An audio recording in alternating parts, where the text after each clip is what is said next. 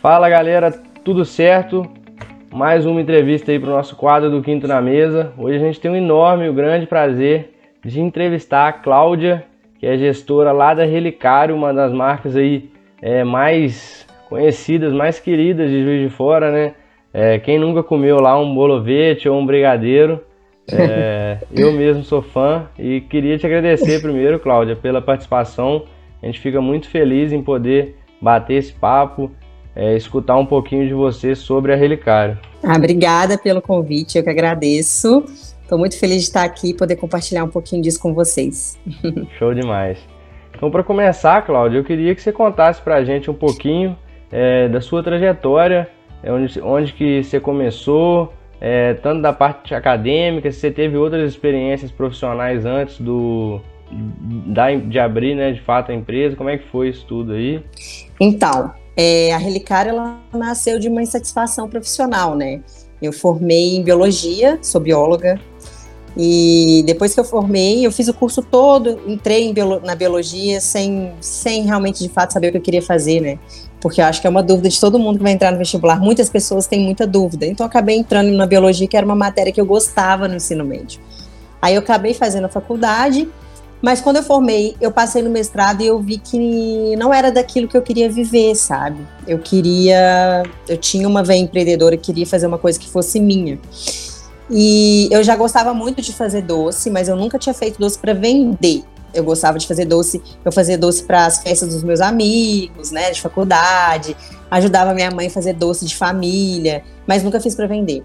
E aí, no mesmo ano que eu estava que eu estava querendo desistir do mestrado, né, que eu, eu, teve um intervalo entre o fim da faculdade e o mestrado, é, eu fui fazer doce, eu fui fazer os ovos de Páscoa com a minha mãe na minha casa, assim, e deu tudo errado.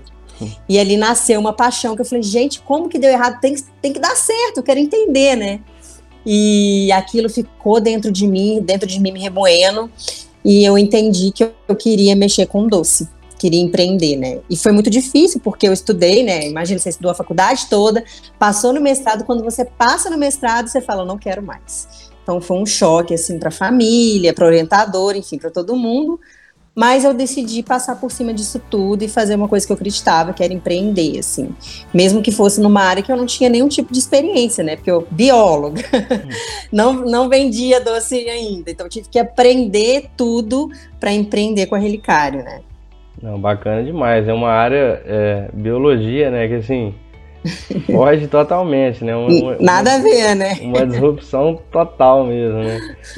E a ideia Exatamente. de a ideia de empreender veio veio primeiro que a ideia de, de ser com doce ou a ideia do doce? Como é que foi isso aí? A, a, o fato de querer empreender mesmo, assim.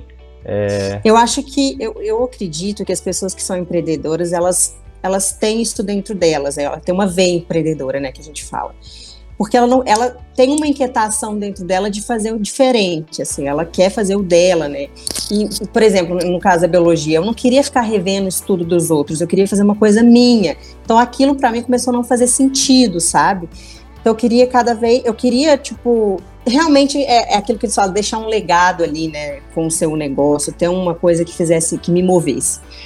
Então, na verdade, veio dessa inquietação de querer o meu e de gostar de fazer doce.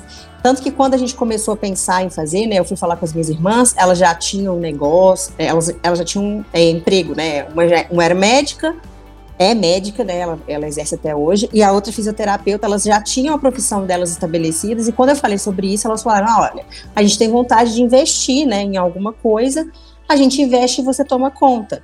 Mas a primeira coisa que a gente pensou, é, que elas né, até sugeriram, era: vamos olhar uma franquia para a gente abrir. E aquilo, tipo, me desanimou, sabe? Porque eu não era, eu não queria pegar uma franquia, eu queria uma coisa minha, com a minha cara. Mas a gente olhou a franquia, não achou nada legal. No final, chegamos ao consenso de que a gente iria abrir a nossa própria marca, assim. Então, assim, é, veio dessa vontade de fazer doce, mas também da inquietação de fazer, sabe, o meu, assim, o que eu queria fazer. Com certeza, na franquia você fica muito preso ao modelo de negócio que eles propõem, né? Então. Isso. Às vezes você acha até um que é parecido com o que você quer, mas você fica ainda assim muito restrito em questão de, de, de novas ideias, é bem, bem centralizado. Né? Já passando, né? Teve essa ideia, como é que foi o começo do, do, da Relicário mesmo, é, teve algum, algum espelho, algum, algum modelo de negócio que vocês já, já vinham, assim, viam né, em alguma outra empresa que vocês gostavam ou foi tudo acontecendo aos poucos e sem nenhum modelo assim que vocês, realmente viram assim? Né? Então, isso é bacana, assim, até falar sobre isso, porque quando a gente estava pensando em abrir, a gente começou a ver o que, que a gente ia abrir, né? O que, que tinha de demanda, é, né, em Juiz de Fora, o que, que não tinha aqui, o que estava né, em alta no mercado.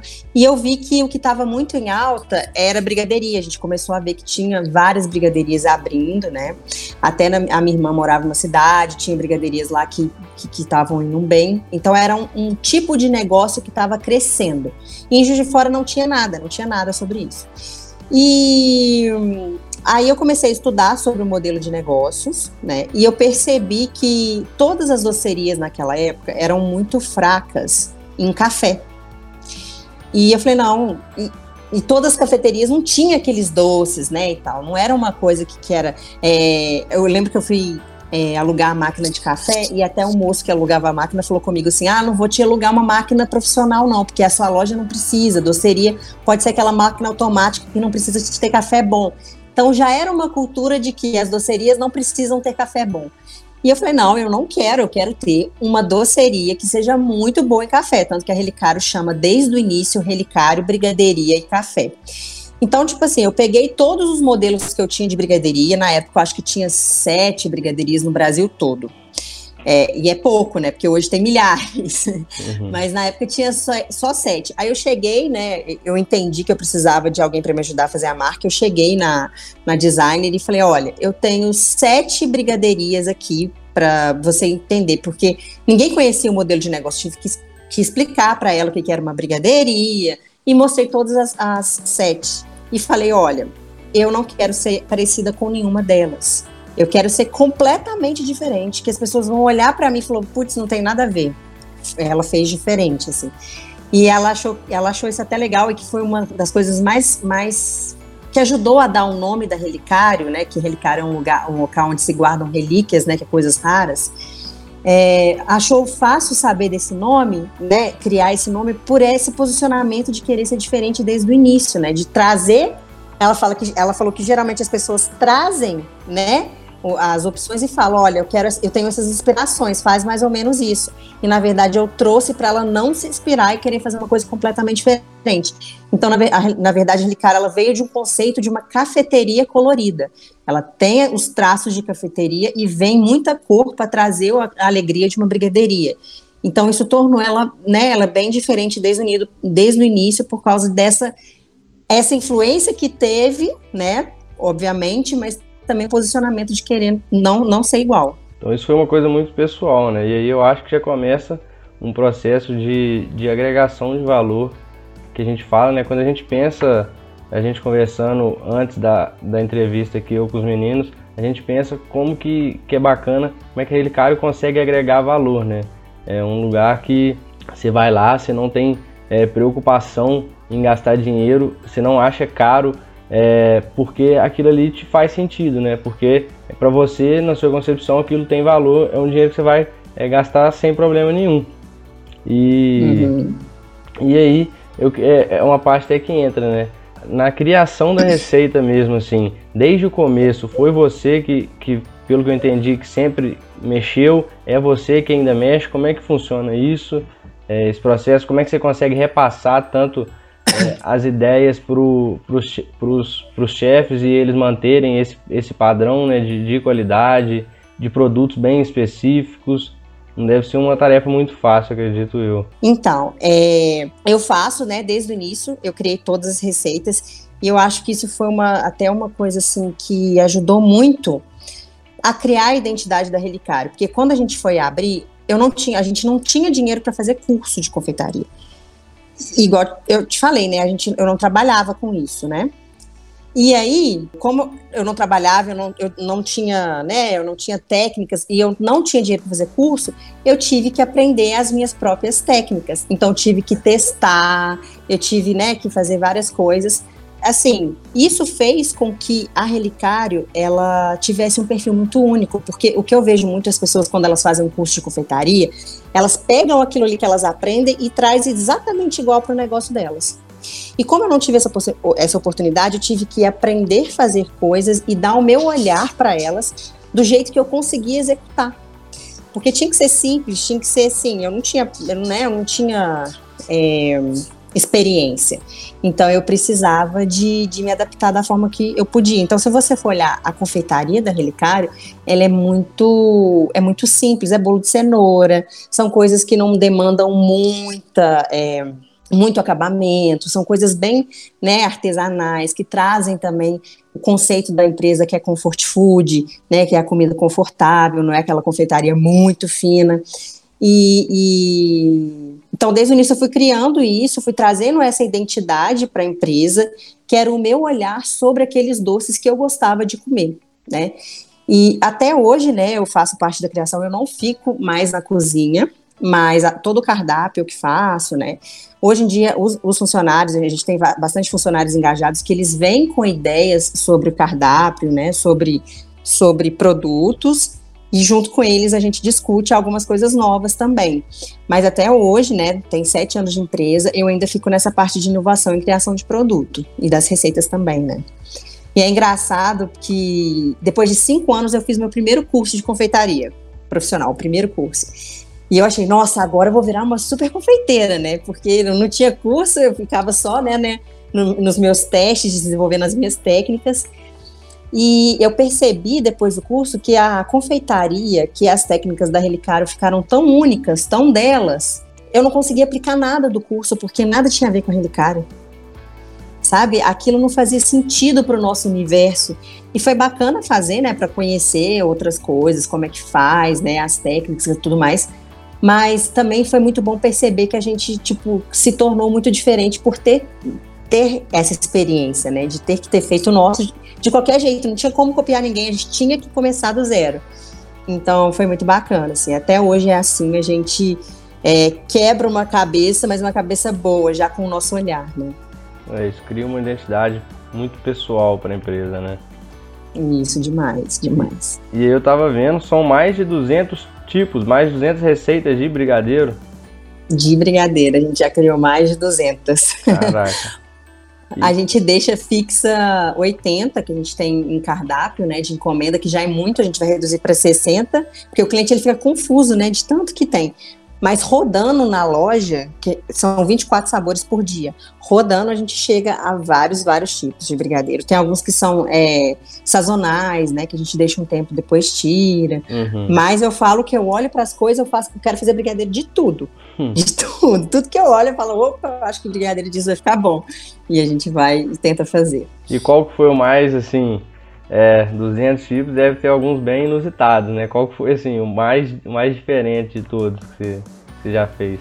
A gente fez o de bacon, né? Que é o brigadeiro de bacon, de ao leite, chocolate ao leite recheado de Nutella com bacon crocante. Esse é muito maravilhoso. Ele tá no cardápio, né? O cliente pede, a gente faz na hora, frita o bacon na hora, monta o brigadeiro de colher com ele. É fantástico. E, e, também teve um brigadeiro que eu amei, só que, tipo, ele é, não é comerciável mesmo, assim, a gente até tentou, mas as pessoas têm muito receio de experimentar, que era um brigadeiro de caramelo com alho frito por fora. Isso, isso e, e, por exemplo, o, o, de bacon, ele, ele que, que você o de caramelo com alho é menos comercial, você falou, né? O de bacon. É ele... menos. O de bacon. O de bacon vende. Vende? vende? Vende, eu, vende, vende. Eu nunca, eu já fui lá algumas vezes, eu nunca tinha reparado no, nessa, nessa ideia, não. Um dia eu tenho que provar esse aí. E tanto bacon. que no cardápio novo a gente, vai, a gente já teve o bolovete de bacon, a gente vai retornar com ele, porque os clientes adoram bolovete de bacon. Então é um brigadeiro que tem saída. O de, de caramelo com, a, com alho tem uma experiência muito legal, é muito legal. Só que as pessoas não querem pagar por ele, né? Pagar pra, pela experiência. Então a gente prefere não fazer, né? Uhum. Entendi. E qual que é o que mais, assim, que mais sai, que mais dá certo? Tradicional, o ao leite. O, o bolovete seria também, eu falei no, no começo brincando, mas é, eu sempre que eu, que eu penso, assim, eu particularmente, eu não sei se é a média, eu penso nessa sobremesa específica, né? Tem muita, tem, tem muita procura o bolovete também, que eu acho que eu nunca vi isso em, em nenhum outro lugar, assim, desse, passado dessa mesma forma, sabe? É, não, o bolovete, ele é realmente a nossa sobremesa que, que, que, a gente mais vende, né? E é a que a gente mais trabalha, a gente mais abraça, porque é uma sobremesa autoral mesmo nossa, né? Eu criei ela no final de semana que eu tava em casa. Hum. E então, assim, ela tem a nossa cara, a gente trabalha com as pessoas, né, com os clientes, isso. Tem uma caneca, né, tem toda uma identidade e ela acaba sendo a queridinha. E ela é muito boa, né? Nossa, é a sobremesa que todo mundo ama, assim. É então, é o produto, assim, de sobremesa é um produto que, que realmente tem mais saída, né? Só que brigadeiro e bolo de cenoura é imbatível. não tem jeito. Todo mundo pede brigadeiro e bolo de cenoura. Depois vem o bolovete como sobremesa, porque é uma sobremesa grande também, né? Numa, não é uma coisa de dia a dia, assim. Igual uhum. um bolo de cenoura é, com café, com um brigadeiro com café, né? Uhum. E aí, até retomando um pouquinho nessa questão de, né, de, de qualidade, de agregar valor é, eu acho que todos os produtos de maneira têm muito, muito, muita qualidade e muito valor agregado, né? Mas eu, eu queria entender é como posicionamento assim de marca, como é que foi essa construção mesmo? Foi muito por esse caminho da, de ser uma marca muito pessoal, de ter esse contato muito legal com o cliente, esse, essa construção de agregação de valor, como é que foi? Porque hoje, porque hoje eu acho assim como marca é, é muito bacana mesmo, como é que, que é bem construído tudo mais. Como é que foi essa construção? É, tem mais alguma coisa aí que você não comentou dentro disso que fez diferença para vocês? Eu acho que assim, a gente tem que entender o papel da empresa que a gente tem, né? Para a gente conseguir não perder essa identidade e deixá-la cada vez mais forte. Então a Relicário, ela tem um. Né, ela tem missão, visão, valores bem estabelecidas. É, qualquer, qualquer coisa que eu vou colocar no cardápio, que eu vou fazer, eu vou até. Eu, eu, eu esqueço que eu sou Cláudia eu começo a pensar como relicário, o que, que é relicário? Então eu olho para aquilo e me pergunto, isso é relicário? Ah, mais ou menos. Não tá. Então o que, que eu tenho que fazer para isso virar relicário? Ah, eu tenho que fazer isso. Então em tudo que eu vou fazer, eu penso como relicário. E pensar como relicário também é vestir os, o chinelo do cliente, entender o que, que ele vai sentir com aquilo né? Quais são as sensações que aquilo pode trazer, qual, como é que eu posso melhorar aquela experiência em relação àquilo ali. Então, esses detalhes de você estar tá sempre, você ter essa cultura de empresa muito, muito forte dentro de você, isso faz toda a diferença para a marca, né? Então, a Relicário ela tem até um tom de voz, a forma que ela conversa com o cliente. Então, se você for olhar as, por exemplo, as as legendas que a Relicário tem, ela tem uma forma, uma voz uma voz, um tom de voz mesmo. Então tudo tem, tudo se encaixa assim. E isso assim, eu sou apaixonada com marketing, né? Sou louca, alucinada com isso. A gente tem uma agência que também está com a gente, né? É, acompanhando, porque a gente realmente investe nisso, a gente sabe que isso faz diferença para a marca e, e a gente toma todos os cuidados para que não perca essa essência, né? Então tudo que a gente vai fazer a gente pergunta, seu Ricardo, né, isso está isso tá dentro dos meus valores de empresa, da minha missão, da minha visão. Ah, então vamos ajustar, ou tá sim, vamos fazer. No final das contas tem dado muito certo, né? Por falar em dar certo, né? O projeto, vocês estão agora com o projeto de abrir a terceira loja, né? Isso, a terceira loja é franquia. É já é uma é. franquia, isso, já ah, é. E a, a, a segunda não? Não, a segunda é própria. A segunda é própria. E agora a terceira começou esse modelo. Vocês pensam. É, pode falar um pouquinho sobre o modelo de franquia, né? E se, e se é, tem possibilidade até de sair de Juiz de Fora. Se já, já às vezes já está até tendo essa conversa, não sei. Como é que está esse, uhum. esse processo? Então, o processo de franquia para a gente demorou muito a sair, né? A gente tem sete anos de empresa e só agora que a gente é, topou, né?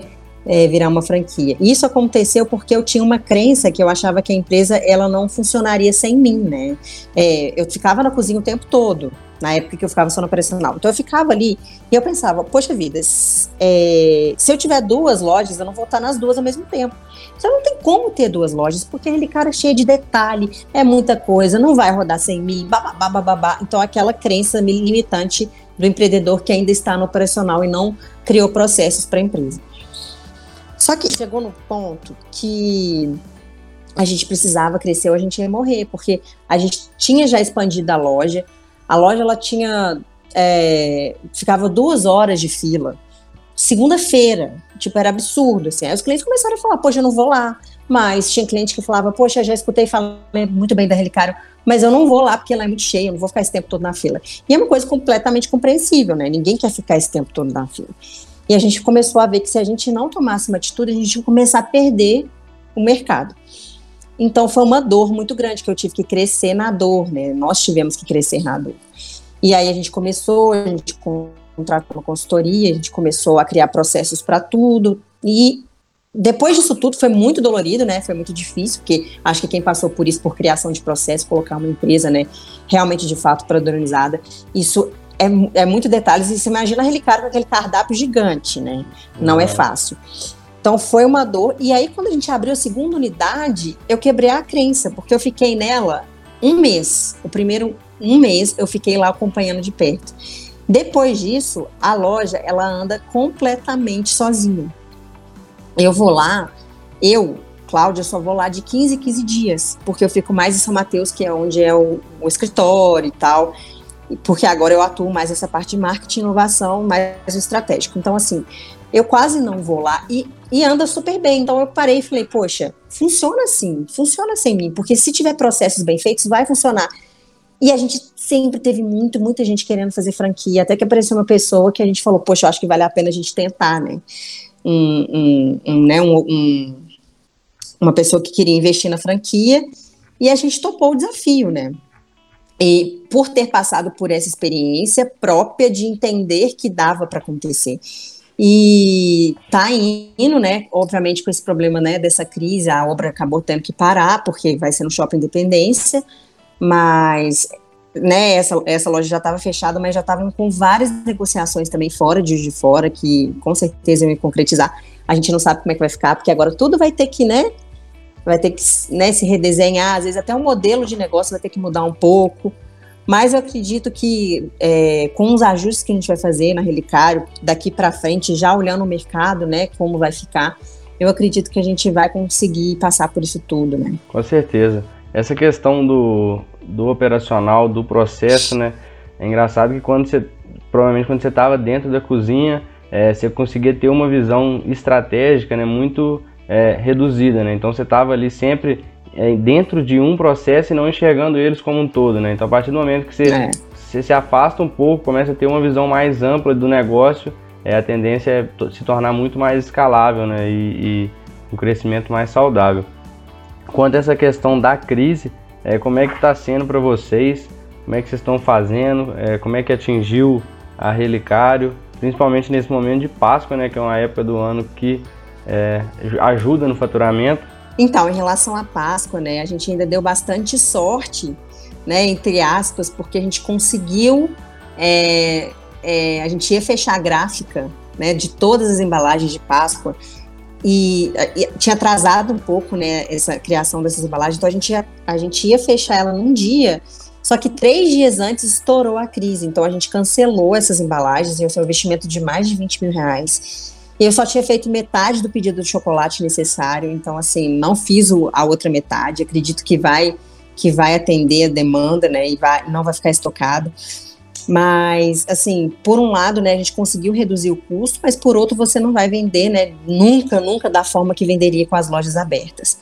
É, dessa parte foi, foi, né, a gente até conseguiu resolver. Mas com certeza a empresa teve uma queda de faturamento gigantesca. A gente tem um custo operacional gigante, né? Porque a gente tem muito funcionário, tem muito equipamento, enfim. É, né, aluguel, tudo, tudo é, o nosso custo operacional é gigantesco. Então, é, é, um momento bem delicado, né, que a gente tem que tomar cuidado, né, com, agora com o investimento, com o custo, tentar reduzir. A gente colocou muitas pessoas de férias, né, sai algumas emendas que vão ajudar o empreendedor. A gente quer não ter que desligar ninguém. E estamos procurando várias estratégias de venda. A gente está aumentando os pontos de vendas, igual o delivery, ele nunca foi é, o nosso foco. A gente já tinha, a gente esteve no iFood há dois anos atrás. Saímos do iFood que a gente não estava conseguindo atender a demanda de loja iFood, porque um, um, delivery é praticamente um outro negócio. Né? Não adianta você achar, ah, vou abrir um, uma portinha de iFood, está tudo bem. Não, é outro negócio. Então, na época, a gente não quis investir nisso. Aí, há, dois, há um mês e pouco, dois, meses agora, né, atrás, a gente voltou pro iFood. com essa operação porque os clientes estavam pedindo demais. A gente, poxa, vamos voltar.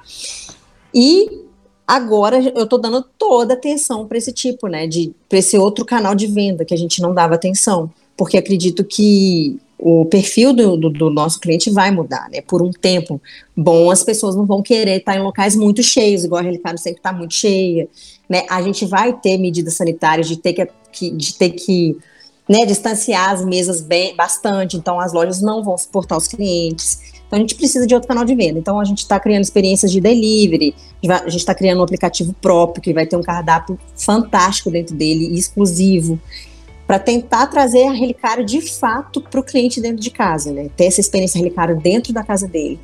Então assim, eu, eu acredito que a crise ela vem, né? Ela vem, é, ela é cruel, ela machuca, né? Ela dói, ela traz muita dor mas ela faz a gente tirar do papel projetos e se reinventar de uma forma que a gente, se a gente souber lidar com isso, a gente sai muito melhor dela do que a gente entrou, né? Uhum. Então, esse, esse é os nossos desafios. A estratégia que a gente está aqui o tempo todo é pensando em como a gente pode melhorar, tanto enquanto empresa dentro de quando voltar, né? E quanto em tanto os outros canais de vendas, como quais podem ser e como a gente pode fazer isso, que a pessoa não se sinta órfã também. Uhum. Ela precisa sentir um pedacinho da relicário dentro da casa dela. Então, é, é, essas são as estratégias iniciais. A gente tem vários planos. Eu falei que eu tenho plano A, B, C, D, E. Se não der certo, a gente vai para o segundo, vai para o terceiro, vai para o quarto. Porque agora é a hora da gente buscar soluções mesmo, né? Não dá para ficar em casa, achar que está de férias e está tudo bem. Não, não tá. Né? Tem, que, tem que trabalhar muito. Eu falo que eu nunca trabalhei tanto na minha vida como estou trabalhando na, na quarentena, assim. É dia e noite pensando em coisas, mal dormindo porque realmente é o momento, né, da gente ter essas estratégias. Muita demanda, muita adaptabilidade, né, no negócio. Isso, exatamente. Ainda mais quando a gente está num momento bom, está funcionando, é, às vezes a gente fica um pouco, né, assim, não acomodado, mas o negócio está indo bem, a gente sente que a gente está tocando ele certo, então é, na hora que vem uma situação que demanda muito, eu imagino como é que seja ter que se re, reinventar, né? Praticamente se reinventar. reinventar. O cardápio provavelmente ele tá, tá, tá um pouco reduzido, né, no, no, no, digital aí. Como é que tá? Tá, a gente, a gente colocou, né, os principais produtos. Por exemplo, a gente, a gente não entregava bolovete. A gente não entregava, a gente deu um jeito agora de entregar bolovete.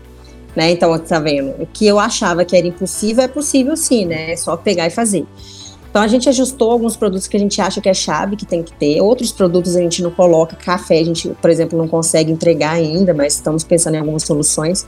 Mas é um cardápio reduzido, mas ele consegue atender bem, porque tem os mais vendidos, né? O que as pessoas mais gostam. Uhum. E quando não tem lá, as pessoas ligam para a loja e falam: ah, posso passar aí na porta e pegar?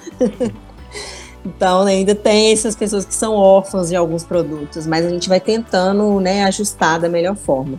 E aí, para o pós-crise, você acredita que a tendência é manter essa pegada, conseguir conciliar o online e o, o igual você falou, né? Com certeza o presencial vai ter uma, uma diminuição.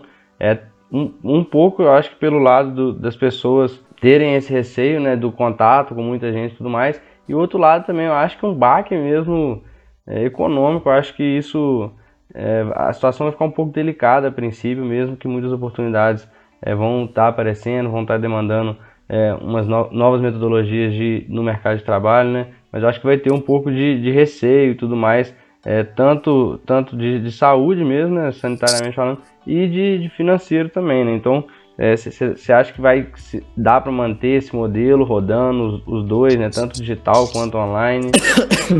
Sim, é, a gente, eu acredito, né, que o online ele vai crescer cada vez mais justamente pela mudança de hábito. Então, assim, vai ser o grande foco nosso.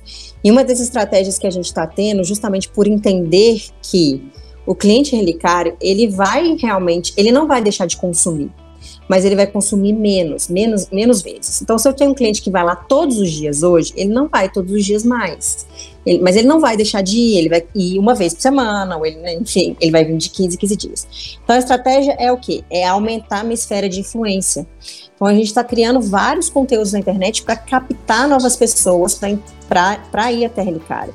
Porque se eu tenho mais pessoas que vão menos vezes, talvez eu consiga chegar mais ou menos perto do que aquele, aquelas pessoas que eu tinha antes que vinham muitas vezes.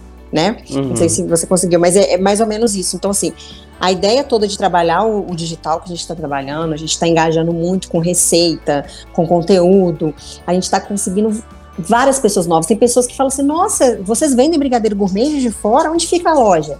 É uma das respostas, das perguntas que a gente mais tem, porque a gente entende que tem muita gente que não conhece a Relicário. Né? Então a gente precisa captar essas pessoas para conseguir, é, quando voltar, tentar ter um giro, acredito que não, não bem longe do que a gente tinha, mas pelo menos um giro sustentável para a empresa até que as coisas se normalizem. Então, a, a, maior estratégia é aumentar a esfera de influência agora, né? Buscar mais pessoas, captar mais clientes para a empresa. Uhum. Um, um, um, detalhe, só até voltando um pouquinho, você está falando é, dessa expansão, né, de aumentar o market share. É, eu estava pensando aqui na questão da, da franquia é, você falou que é tranquilo já, já se sente confortável em, em repetir esses processos aí na cidade de Juiz de Fora, né? É, você, uhum. você, chegou a comentar dessa expansão para outras cidades aí? É, uhum. Como é que como é que você acha que tem essa, essa possibilidade aí de é, ir para outras cidades o projeto? Tem, tem. A gente já começou, né, a, a, a algumas conversas, algumas negociações, né, em BH, e tem umas outras cidades vizinhas também que a gente está conversando. E eu acredito que, assim, obviamente, né, a gente precisa, né, estar tá ali sempre junto e tudo mais. Mas com os processos do jeito que está hoje, eu acredito que a Relicário é bem replicável. Ela só precisa de uma pessoa que tenha cuidado, né, que tenha carinho pela marca. Então a gente não quer sair vendendo 50 mil franquias, a gente precisa de um relacionamento com o franqueado. Então é, são poucas franquias que fazem diferença, né? Uhum. Então, a gente, né, na verdade, a gente está namorando os franqueados para entender se essa pessoa tem perfil para relicar. Porque não é uma operação fácil, é, ela, roda, ela roda muito bem, mas como ela é, é, grande e ela, né, ela dá muito movimento, ela tem uma demanda grande, é uma operação que demanda dedicação da pessoa que está ali na linha de frente, não tem jeito, né? Então, essa pessoa precisa ter esse perfil, né? Porque tem pessoas que não têm perfil, tem pessoas que são sócio investidor, só querem investir dinheiro e tudo bem. A Relicário já não é para esse perfil, uhum. né? A pessoa tem que estar tá apaixonada pela marca e estar tá ali junto com a gente. Né? Justamente não perder todo aquele carinho que a gente relatou no começo, né? Aquela pessoalidade é. da marca, não perder aquilo tudo, né? É. Peguei esse gancho aí porque eu lembrei desse detalhe, mas aí retomando, né? Você falou muito do conteúdo digital, um deles que, que a gente estava até conversando antes é a questão do, dos e-books, né, de receitas, tanto para pegada comercial e aí você me falou que está fazendo agora também um mais é, para o pessoal poder mais para lazer, né? Como é explica aí um pouquinho para a galera o que, que são esses dois? A gente vai até deixar o link para o pessoal poder acessar, conhecer também. Eu acho que é bem bacana eu fiquei bem interessado, achei bem legal. Então, eu, eu lancei um e-book né, no ano passado, era um e-book das 20 receitas que eu mais gostava, que mais vendem na Relicário. E era um e-book mais focado para profissional mesmo, né? E foi muito bacana, só que agora eu já estou fazendo um outro e-book é, para um outro avatar, né? Que é para o, a pessoa que quer fazer em casa, né? Vendo toda essa demanda, né? Das pessoas que, cozinhando em casa, tendo esses momentos em família. É, e a gente começou a postar umas receitas no Instagram da Relicário e o engajamento está absurdo, absurdamente gigante. Isso tudo inspirou que realmente tem esse mercado, as pessoas querem aprender, elas querem uma receita da Relicário, elas querem fazer, né, nossos clientes. Então, esse, esse book já também está em, em, né? Eu não comecei de fato a escrever, mas ele está ali é, para ser startado quanto antes, né? Porque pelo, pelo, pela demanda que eu tive do primeiro, eu acredito que tem, né? Tem espaço e esse vai ter mais espaço ainda, né? E onde, é, eu vou deixar o link, mas onde mais que pode encontrar esse e-book? Eu vou deixar o link, eu vou deixar o link lá no meu no meu Instagram, na bio do meu Instagram. Eu deixo lá para vocês. E qual que é o Instagram? É Cláudia, arroba Cláudia CTR. Show de bola. Arroba Cláudia CTR. A gente deixa tudo na, na descrição, mas também para a galera escutar e, uhum. já, e já se informar, né? E aí, é, na hora que você falou de, de, da questão né, de, de fazer essas receitas, eu acho que até a forma que você começou foi, é, foi aos pouquinhos, né? Questão de, de até encaminhando no final, questão de barreira de entrada, assim. É, é lógico que chegar no nível da relicária é muito difícil, mas o, é, o, é muito comum as pessoas começarem é, um negócio, até a gente vê assim, fala porque você vê muito estudante que vende, né, o brigadeiro e tudo mais, é, então tem uma barreira de entrada baixa e um talvez um, uma consolidação, uma perpetuação muito difícil, né? E aí é, a pergunta que eu queria saber é qual, qual foi o momento assim que você, que você, que você viu que estava perpetuando mesmo? E se te preocupa a entrada, como é que é a sua relação, se tem algum concorrente, até porque a Relicário tem um, um conceito, eu acho, muito diferente no mercado, assim, se tem alguém que se assemelha em, questão de concorrência e, e, em Juiz de Fora ou é, na região. Então, é, eu sou muito tranquila em relação a essa parte de concorrência, eu acho que né, isso é saudável.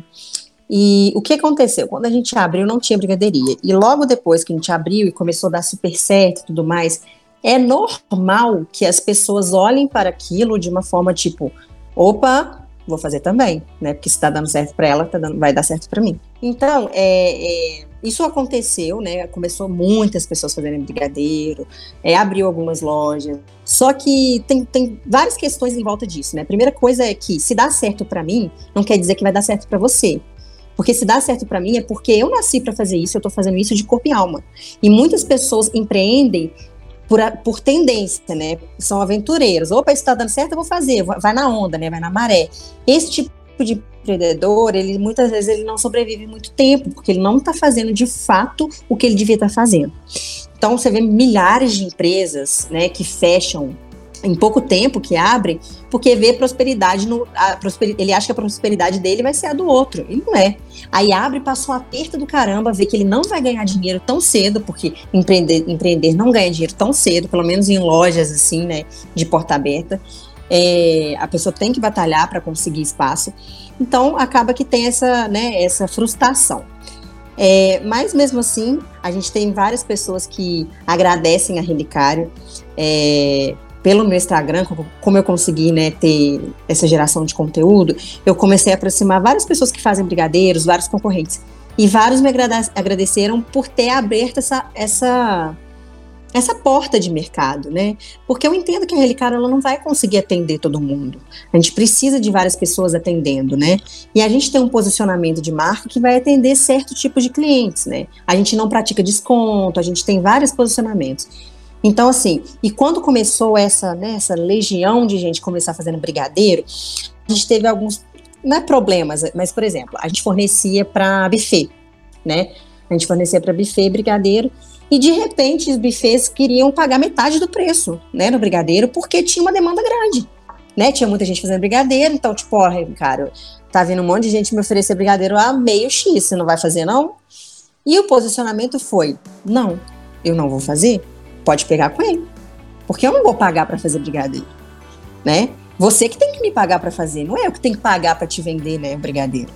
E o meu custo operacional é muito diferente de uma pessoa que faz em casa, não dá nem para comparar. Ela ainda tá ganhando mais dinheiro que eu, cobrando a metade.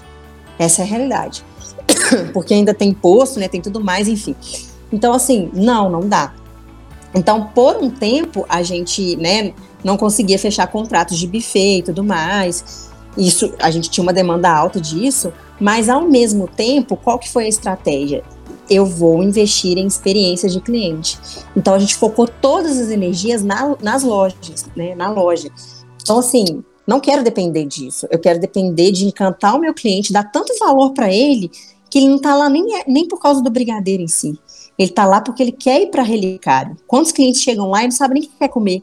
Eles sentam, Aí ele pega o cardápio e fala, o que eu vou comer agora? Porque ele só teve o desejo de estar ali, né?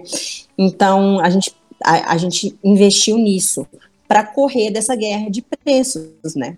Então, deixa a galera lá bater cabeça, deixa eles lá passar aperto e vamos cuidar do nosso. Então, essa foi a estratégia. Obviamente, depois várias pessoas voltaram até a gente para comprar, buffet, enfim é, cerimonialista, que fech, né, tinha parado de fechar, começou a fechar de novo, porque teve vários problemas, porque a estrutura que a gente tem, por exemplo, um casamento que pede 3 mil brigadeiros. Você imagina uma pessoa, uma doceira sozinha, enrolar 3 mil brigadeiros. O que, que ela vai fazer? Ela vai enrolar uma semana antes. Ela vai começar uma semana antes. O brigadeiro vai ficar como? Velho, duro. Porque brigadeiro bom é brigadeiro enrolado no dia, no, no máximo um dia antes. Uhum. Então, tipo assim, vários problemas operacionais que as pessoas não conseguiam atender e que eu, enquanto empresa, dava como garantia para todas as encomendas que, e dou até hoje, todas as encomendas relicadas. Você pode chegar lá e pedir 10 mil brigadeiros, eles vão ser enrolados no dia. No máximo, no dia anterior à noite, a gente começa, dependendo da demanda. Mas a gente tem estrutura para isso. Então, a gente, a gente né, dá essa garantia. Então, essas pessoas passaram com maus bocados para entender que não é tão simples assim, e depois foram voltando, né? Mas tem muita pessoa legal que faz brigadeiro aqui, que a, conseguem atender os, né, o público. Às vezes o meu público também pega com elas, não tem problema. Mas a gente entende que a gente está em outros momentos, né? A gente não está presente só nesses momentos. Os outros momentos que a gente está presente são, são realmente, de fato, relicário, onde a gente quer estar, tá, sabe? A gente nem. É, o meu foco nem é cardápio de comida, estou para fazer cardápio, refazer o cardápio de comida já tem uns bons seis meses e eu não ponho isso como prioridade porque não é prioridade de loja. Então sempre vem uma prioridade melhor, né? E a gente tem que escolher as atividades de alto impacto. E como não é meu foco, eu sempre deixo para lá, né? Porque realmente não é o posicionamento da empresa, porque é um, é um setor que tem essa guerra de preços, né? Esse setor de, de, de, de evento, de, né, de casamento e tudo mais, as pessoas elas brigam por isso e a gente optou por não. Aí quando vem alguém para fechar é porque quer muito, a pessoa, tipo, a noiva quer demais. O casal teve uma história dentro da Relicário, eles se conheceram na Relicário, eles vão na Relicário toda semana, eles querem Relicário no casamento. Então você vê que a noiva ela paga o preço que for para ter Relicário lá, ela não quer saber, porque faz parte da história dela. Então a gente tem, quando a gente fecha, todos os eventos que a gente fecha, a gente vê que vem de um desejo muito maior do que só ter o brigadeiro, né? Uhum. É isso remete, remete até muito à, à questão de agregar valor, né? Você nunca abriu mão da qualidade, porque com certeza um brigadeiro que é feito no dia, que tem uma, uma, uma matéria-prima né, para produção de mais qualidade, com certeza é tudo mais caro. Nunca abriu mão disso, nunca fez é, pelo. nunca atraiu nenhum dos clientes pelo, pela parte financeira, né? Ah, vem para minha loja porque eu estou te dando 50% de desconto. Então, quem veio sempre veio é, pela, igual você falou, você nunca vendeu o produto, vendeu sempre a experiência, né? É. E, e, isso é muito bacana. Eu queria que, né, o último, o último detalhe aí, queria que você deixasse um conselho para quem está começando essa trajetória empreendedora. É, eu acho que até você já deu uma palhinha aí, é, que é a hora que você falou de, de, de fato, né, a diferença de você para quem vende vende sem expectativa brigadeiro é o, o, que você espera mesmo do negócio, né? Muita gente começa o negócio sem ter é, sem ter o, a visão de longo prazo, sem querer mesmo prosperar com aquilo. É, eu queria que você desse esse conselho final aí para a galera então que está mesmo começando. É, não sei se, eu, se, se, é bem isso que você falou, acho que, que é, eu entendi um pouco assim, né? É, queria escutar de você também. Então, eu acredito assim que o mais importante, né, a gente precisa ter uma empresa que tenha valores sólidos, porque o propósito da empresa ele está no caminho. Muitas pessoas vão abrir uma empresa, elas têm que estar tá fazendo o que elas gostam, mas muitas vezes elas não vão entender de fato o propósito daquela empresa no mundo, sabe? A pessoa ela se sente um pouco perdida ainda e tal, e ela vai desenhando isso com o tempo. Então, se eu ver, se, se eu né, é, for comparar a minha missão e a minha visão desde o início, e até hoje ela foi remodelando, ela, porque eu fui me descobrindo no negócio, né? Eu achava que eu era confeiteira, não sou mais. Agora eu atuo no marketing. Então, você vai se descobrindo enquanto carreira. Então, o seu propósito ele vai, vai se alinhando, mas você tem que fazer uma coisa que te preencha, né? Que te tire de casa, que você vê que realmente você nasceu para empreender. Então, não adianta forçar uma barra porque o outro está dando certo, porque tá, tá uma onda, né? Surfar uma onda. Não. Primeiro faça de fato uma coisa que te preenche, depois você vai se encontrando, né? Essa, é, e, e tenha, né, essa, essa missão, visão, valores, propósito, parece tão clichê, mas se as pessoas tivessem a ideia de como é importante isso para uma empresa, como é importante você conhecer os seus avatares, como é importante você saber se comunicar com as pessoas certas, se elas soubessem que esse é o segredo de uma empresa, elas não olhariam isso com tanto desdém igual olham, né? Então eu acho que a primeira coisa é você saber para que que existe essa empresa, por que que ela está ali, deixar o seu ego de lado e pensar enquanto empresa. É bom para mim, é bom para você e é bom para todo mundo. Não é só eu, Cláudia, quero fazer o que eu quero, não. O que que a Relicário tem como papel no mundo, né? Então, e fazer fazer. É, igual, por exemplo, eu tô aqui na, na, na quarentena tendo que gravar receita. Putz, é muito difícil, demora pra caramba. Né, tem que dedicar tempo para criar uma receita, para fazer, para gravar, para editar, para fazer tudo. E eu tenho que fazer tudo sozinha, porque eu tô aqui. E acaba que, assim, é doloroso, eu, eu adoro, mas eu não tô fazendo aquilo só por mim, eu tô fazendo porque eu entendo que a Relicário tem uma missão de tornar o dia das, melhor, da, das pessoas melhores. E nesse momento eu tenho uma responsabilidade é, social de abraçar o meu cliente. Né? Ele está em casa, ele pode estar tá precisando da gente, independente da comprando de mim ou não. Porque eu agora não estou querendo só vender. Eu estou vendendo, tô, porque eu estou com delivery. Mas não é só isso. Eu quero passar para ele o, o, o, o que eu, né? Porque a missão de uma empresa, ela é uma é uma promessa para o cliente. Eu te prometo que eu vou tornar o seu dia mais feliz, né? É, é um propósito para quem fala, para a empresa, e é uma promessa para quem escuta, que é para o cliente. Então, se eu prometi isso para ele, eu tenho que fazer. Então, a minha dica é que você entenda de fato, que você coloque isso no papel, mesmo que isso for cada vez mais evoluindo, que você tente entender né, o papel da sua empresa no mundo. Se você souber disso, você vai voar, não tem jeito, assim. Porque as pessoas vão começar a entender que você sabe o que você está fazendo.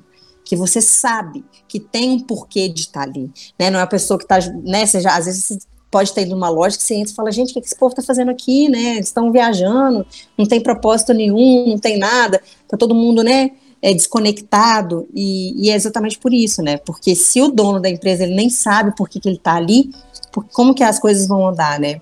Como que as pessoas, né? Não tem uma liderança bem bem definida, né? Ela não sabe de fato. Então, é o a pessoa precisa ser visionária e precisa deixar isso muito claro, tanto para ela quanto para as pessoas que estão tá em volta dela. Show demais, perfeito. Acho que muitas vezes né, essas diretrizes estratégicas são difíceis de, de tirar do papel, mas quando você tem um gestor que compra a ideia, que entendeu aquilo ali, é muito mais fácil, tende muito, a ser muito mais fácil até para ele passar para a equipe, né? É, é. Você lê ali, às vezes pode achar que, que é papo furado, mas quando o gestor transforma aquilo em prática, né, demonstra no dia a dia o que aquilo significa e você começa a entender e remar todo mundo para o mesmo lado, eu acho que o caminho é, é, esse aí que a gente pode ver da Relicário de muito sucesso, uma empresa que, que mesmo no momento de dificuldade está se adaptando, tentando é, de todas as formas aí que pode trazer satisfação para o cliente em um momento que também a gente precisa disso, né? Porque queira ou não, tá todo mundo aí um pouco com o astral um pouco, né, para baixo, é natural pelo momento e tudo mais, mas muito bacana, é, acho que foi muito engrandecedora a conversa, muito bacana saber um pouco mais da história da Relicário, eu já fui lá é, várias vezes, morava lá perto e já fui lá várias, várias, várias vezes e não tinha, é, não sabia, não, não, sabia dessa história, ia mais porque realmente é, essa questão do, da, da experiência, e, e, gostava muito, ainda gosto, né? Agora a gente tá de home office, eu tô na minha cidade, então não, tô, não tô podendo, não tô podendo nem pedir. E, é verdade. Mas muito bacana, queria te agradecer muito pela, pela conversa, muito bom conversar com você, aprender um pouquinho é, da sua trajetória, da trajetória do Relicário. É bem bacana mesmo, viu? Obrigada a você pelo convite. E quem quiser acompanhar também lá no Instagram, também dou várias ideias de empreendedorismo, conto bastidores da Relicário. Eu acho que isso também ajudou a conectar muitos clientes. Então, eu sempre falo um pouco né, dessas, desses perrengues que a gente está passando, mostrando que é difícil também, mas que a gente a gente é de, né, a gente é de carne, de... A gente é de verdade, né? A gente passa os, os, os problemas, os perrengues também, mas a gente está ali tentando, tá mostrando a realidade para todo mundo. E quem quiser entrar lá, quiser trocar uma ideia, a gente está ali. O, tá cardápio, o cardápio e essa página aí é tanto a sua, né? Quanto a da Relicário mesmo, né? É, a da Relicário, ela tem um posicionamento, tem uma linguagem, a minha tem outra, uhum. né? Então, a da Relicar, ela mostra, é, a gente mostra o produto agregando valor e uma experiência, uma história, uma narrativa para ele. Uhum. No meu, vem um bastidor meu enquanto empreendedora, né? Então eu mostro as coisas que, que, que, eu tô passando, a minha visão de mundo também, que eu acho importante, né? As pessoas precisam comprar sua visão de mundo. Então eu dou, né, eu me posiciono sobre coisas. E quando eu não me, é engraçado que quando eu não me posiciono, os meus clientes falam assim, Cláudia, você não vai falar sobre esse assunto? Já tem. E eu falo, putz, já, já. Já, igual tipo do coronavírus. Uhum. É, eu, eu demorei a, a gravar sobre o que eu achava e tal. E as pessoas começaram a mandar mensagem: Poxa, você não está falando nada disso. Eu sempre escrevia muito texto, eu parei um pouco por causa do, de falta de tempo. E as pessoas elas querem saber o posicionamento da empresa, né? De quem está por trás. E aí, Relicário, o que, que você pensa sobre isso? Perfeito. Então, quem quiser, né, pode ir lá que a gente está sempre, sempre aberto a discutir, tirar dúvidas sobre a empresa, tudo, tudo mais. Show demais. Eu vou deixar no, na descrição do, de todas as plataformas, a gente deixa é, da, tanto do, da página, o, vou, vou, colocar um QR Code aqui também, acho que a gente coloca, pode colocar direto para a página da Relicário, e a partir de lá acho que está interligado, as pessoas é, encontram lá também as, o cardápio e a sua própria Sim. página. Então beleza, Sim. vou deixar um QR Code aqui na, na, na postagem e aí o pessoal já cai direto lá, conhece um pouquinho mais do seu trabalho. Mais uma vez, muito obrigado. É, foi muito bacana poder conversar com vocês. Show de bola. Obrigada, gente.